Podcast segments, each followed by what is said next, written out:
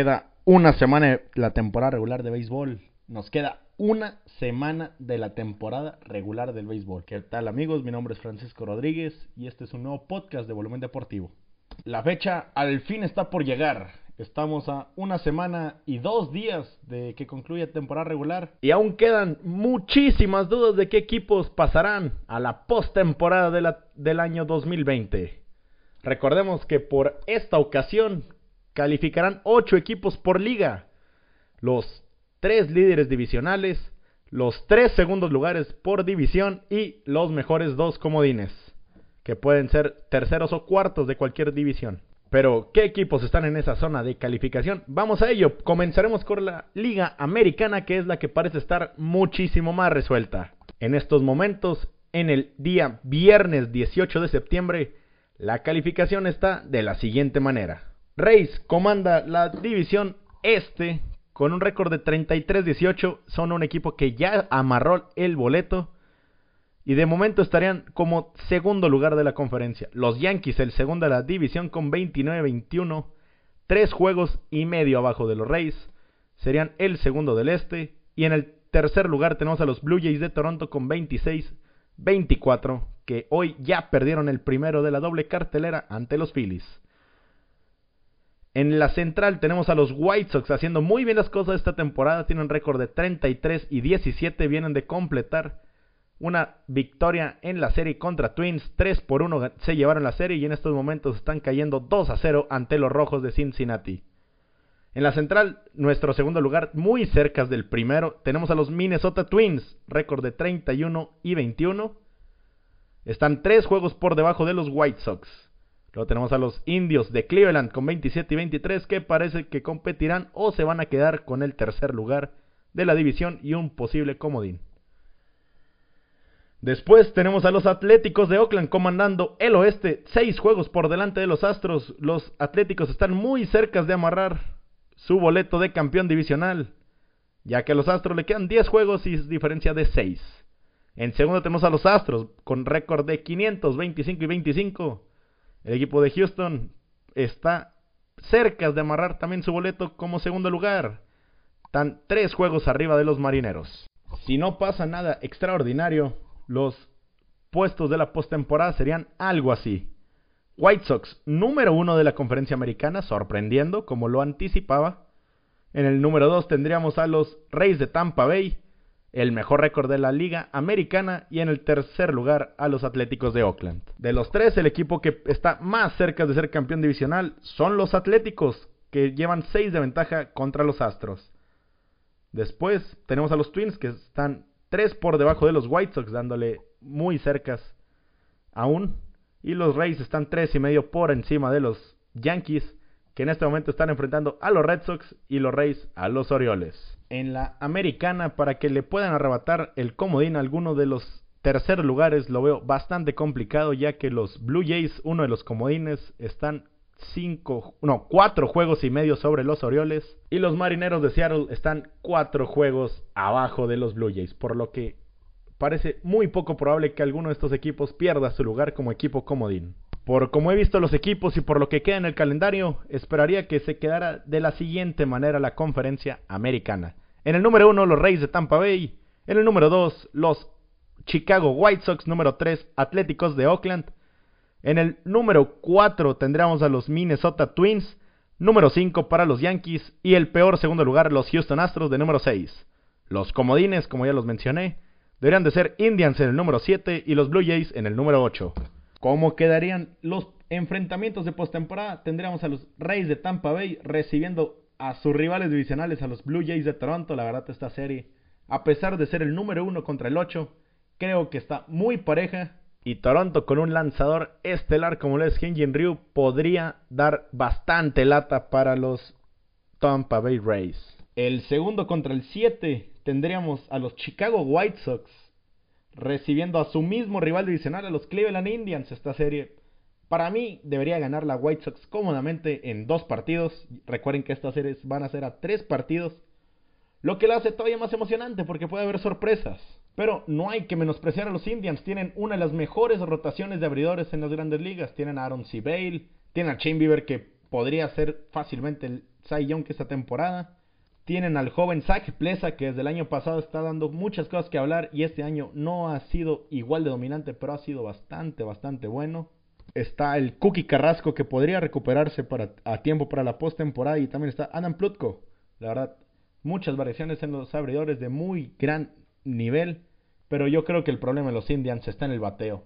Y si el bateo no responden, aunque lances 10 entradas, no vas a ganar.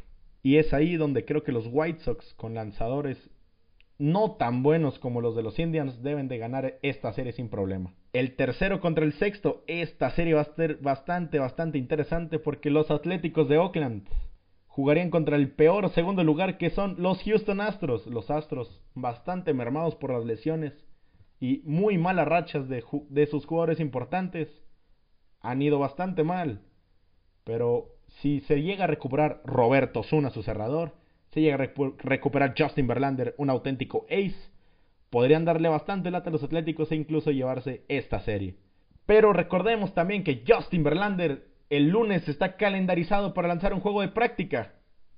Por lo que si Verlander todo sale bien, podría lanzar en la postemporada. Y en la serie que en teoría debería ser el partido más parejo, tenemos de nueva cuenta Twins y Yankees. El año pasado los Yankees barrieron la serie a los Twins pero este año ambos equipos están en situaciones muy diferentes. Los Twins son uno de los mejores equipos de grandes ligas, están mejorando constantemente, han mejorado bastante sus lanzadores esta temporada y deberían de ser capaces de avanzar contra el equipo de los Yankees, que quizás ya no son tan, tan, tan, tan dominantes como el año pasado con su bateo, pero siguen siendo un equipo muy serio con ahora con mejores abridores con Gary Cole. Debe de ser esta la serie más interesante de la postemporada, al menos del lado de la americana. Ahora sí viene lo más complicado, aquí es donde tenemos que sacar hasta la calculadora para saber qué equipo va a pasar. Nos vamos a la Liga Nacional. En estos momentos hay pocas cosas aseguradas en la Liga Nacional. La primera que los Nationals están fuera de postemporada, la segunda que los Piratas son el peor equipo de la Nacional y muy seguramente de las grandes ligas. Y la tercera, que los Dodgers son número uno. Ahora sí, comencemos con el, la National League East. Que probablemente tenga el mejor nivel entre los cinco equipos. Porque tenemos a los Nationals, actuales campeones. Y, la mejor rotación de valores del béisbol, quizás. Luego tenemos a los Mets, que pues van mejor que los Nationals. Y pues está Jacob DeGrom, Pete Alonso. Tienen, tienen figuras, pero la verdad no es un equipo que haga mucho. Tenemos a los Phillies que están peleando ahí por el comodín. Tenemos a los Marlins que sorprendieron a todo el mundo este año, que parece que van a llegar a postemporada. Y los Bravos, uno de los mejores cinco equipos del béisbol. Que se pelea aquí, aquí se pelea todo. Tenemos a los Bravos con el primer lugar de la división. Casi cuatro juegos arriba de los Marlins. Yo creo que nadie los va a bajar de ahí. En el segundo lugar, que es también el segundo boleto de la división para la postemporada. En este momento están los Marlins. Pero los Phillies están ganando a los Blue Jays, mientras que los Marlins perdieron más temprano y ya están perdiendo. Así que es muy probable que al acabando el día tengamos a los Phillies de segundo en esa división y los Marlins de tercero peleando por el comodín. Los Mets en este momento están perdiendo 6-0 ante los Bravos, ya van 6 juegos abajo del comodín, así que su pelea ahorita es con los Nationals por no ser últimos. En la central las cosas es, al menos el líder divisional parece estar seguro, los Cachorros. Ahora sí, donde viene más la bronca es por el segundo lugar y el equipo que va a pelear por comodín. Tenemos a los Cincinnati Reds que están pasándole por encima a los White Sox en estos momentos. Estarían con récord de 500 en segundo lugar. Luego tenemos a los Cardenales que, este, ganaron el juego 1 ante los Piratas de manera agónica. No saben ganar partido los Cardenales. Y eh, están ahorita en el segundo juego y en caso de que lo ganen también tendrán récord de 500 pero con dos juegos menos. Luego tenemos a los Brewers, que en este momento están cayendo 3 a 0 ante los Reales de Kansas City. Están un juego abajo de los Cardenales en este momento. Supongamos que las cosas acaban como van, los Reds ganan, los Cardenales ahorita van 0-0, pero vamos a suponer que ganan. Y los Brewers pierden, ya estarían dos juegos abajo acabando el día. Donde se pone más interesante este asunto es los Brewers acabando esta serie entre Reales que acaba el domingo, tienen serie de tres partidos ante los Rojos y después Serie maratónica, cinco partidos en cuatro días contra los Cardenales para cerrar la temporada. Así que si logran mantener cerca a los Rojos y a los Cardenales para las últimas dos series, para la última semana, los Brewers tienen bastante vida porque tendrían todo el poder de avanzar a la postemporada por su mero mérito. Y los Piratas ahorita están compitiendo contra los Red Sox por el peor lugar de la de las grandes ligas. Yo creo que no van a hacer mucho y ya no hicieron. Matemáticamente no están eliminados, pero para el martes ya deberían de estarlo. Y nos vamos al oeste, la división con los mejores equipos de grandes ligas. Aquí no tengo ninguna duda. Por lo mostrado a día de hoy, Dodgers es el mejor equipo de grandes ligas, récord de 700. Los Padres, el segundo mejor con récord de 627, 32 y 19 perdidos. Y aunque a lo mejor es sorpresa para todos, pero los gigantes estarían en este momento siendo equipo comodín número 7 en la postemporada. ¿Cómo está el panorama en estos momentos? El número 1, los Dodgers. Número 2, los Cachorros. Número 3, los Bravos. Si no pasa nada raro, así debería mantenerse. Y en el número 4, los padres de San Diego. Nadie debería quitarle este spot a los padres de San Diego. Al menos van 7 juegos arriba. En el número 5 voy a suponer por los marcadores actuales que va a pasar esto. Ganan los Phillies, pierden los Marlins. Marlins caen del segundo lugar. Los Phillies son el número 5 en la siembra para la postemporada. Y número 6 aquí es un volado saber quién va a quedar de segundo en esta división. Récords idénticos, los Reds se enfrentan serie de 3 contra White Sox y serie de 3 contra Brewers. Cierran con serie de 3 en Minnesota, los Twins. Y los Cardenales, que de los dos es el equipo que está más apagado, ahorita están en serie de 5 ante los Piratas, perdieron ayer, hoy ganaron el primero y ahorita están jugando el segundo.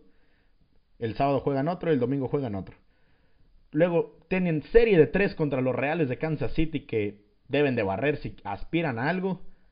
Y luego viene la serie maratónica 5 en 4 días contra los Brewers. Voy a suponer que ante la calidad de los rivales, los Cardenales terminan de segundo lugar en la división, aunque no sean el segundo mejor equipo de la división. Así que serían el número 6 del béisbol de la Liga Nacional.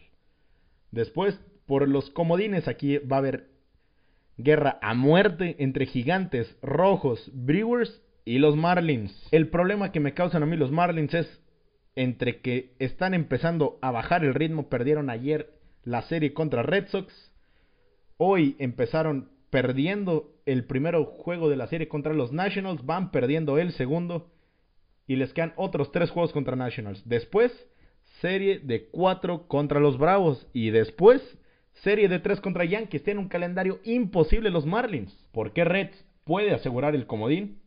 En este momento le van ganando a los White Sox. Tienen a uno de los mejores abridores del béisbol, para mí, el Cy Young de la Liga Nacional, Trevor Bauer. Y tienen en este momento de baja a Sonic Ray. Además tienen a Luis Castillo que empezó por fin a mejorar su nivel y mostrando un poco de lo que vimos el año pasado. El calendario de los Reds es cierto, es complicado, pero yo creo que tienen lo suficiente para sacar los partidos suficientes ante este calendario como para aspirar a un puesto en el comodín. Pues tenemos a uno de los equipos que nos ha tocado ver ganar y ganar una y otra vez, los gigantes de San Francisco. El problema que yo le veo a los gigantes es el siguiente. Enfrentan a los Atléticos. Hoy empiezan serie en Oakland. Después serie cuatro partidos contra Rockies. Aquí quizás deberían de ganar esta serie, al menos deben de ganar dos.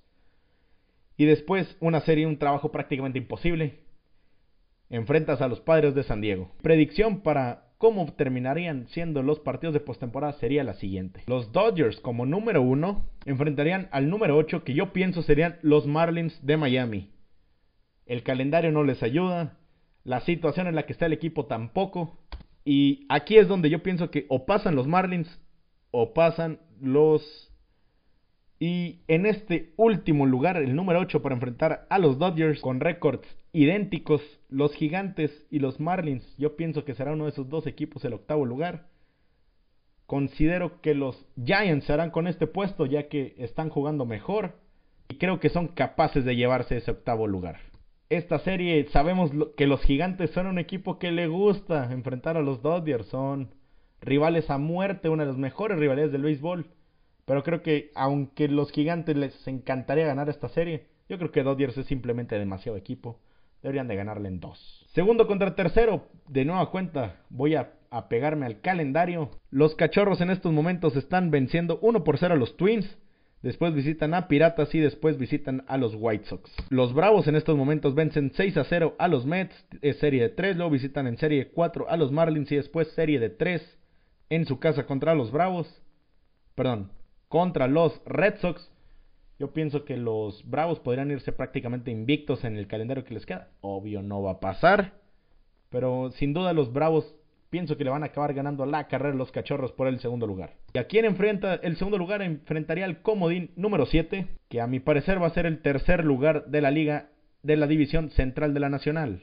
Que sería una serie muy interesante, Bravos contra Rojos. Veríamos a Trevor Bauer, Sonny Gray eh, y Luis Castillo. Esos serían los tres lanzadores que lanzarían una serie de tres para los Rojos. Y por los Bravos veríamos a Max Fried, que hoy volvió a lanzar después de su lesión larguísima. Después en el segundo abridor de Bravos no lo tengo claro, la verdad, entre las lesiones que les han pegado con Mike Soroka y la baja de juego de Mike Foltinewicz. Yo creo que el segundo mejor abridor en estos momentos en los Braves sería el que trajeron de Baltimore, Tommy Milone.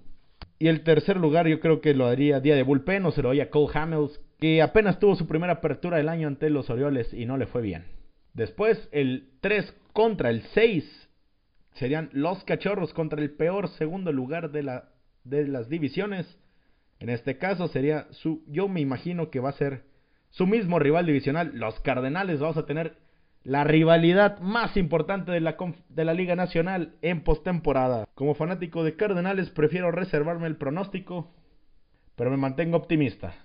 Y la serie 4 contra 5 tendremos los mejores segundos lugares. Sería un interesantísimo Phillies Padres que en el día 1 quizás veríamos un Chris Paddock contra Aaron Nola, bastante, bastante buen duelo de abridores. Día 2 quizás sería un Mike Levinger, abridor que trajeron de los Indians para esta clase de partido, enfrentando quizás a Vince Velázquez, Zach Wheeler, o incluso me atrevería a jugármela con Jake Carriera. La verdad, yo la verdad pienso que esta serie se la terminará llevando padres sin mucha complicación debido a que los bates son más o menos del mismo nivel. Son muy buenos equipos al bat. El problema de los Phillies es claramente con los lanzadores, les falta bullpen, les faltan abridores. Y en postemporada eso afecta mucho. Así que así espero que se desarrolle la postemporada. Más bien, así espero que cierre la postemporada. Me entusiasma mucho que ya estemos en esta parte del año. Lástima que solo vimos Vamos a ver 60 partidos por equipo. Y esta es mi previa para la última semana de la temporada regular de las mayores. Muchas gracias por escuchar. Si les interesa apostar en Instagram o en Twitter, sean a arroba betterbets. Y ahí con gusto les atenderemos. Por mi parte es todo. Muchas gracias por haber llegado hasta aquí. Repito, 18 minutos de podcast. Espero que no se hagan largos. Nos vemos en próximos podcasts. Hasta luego.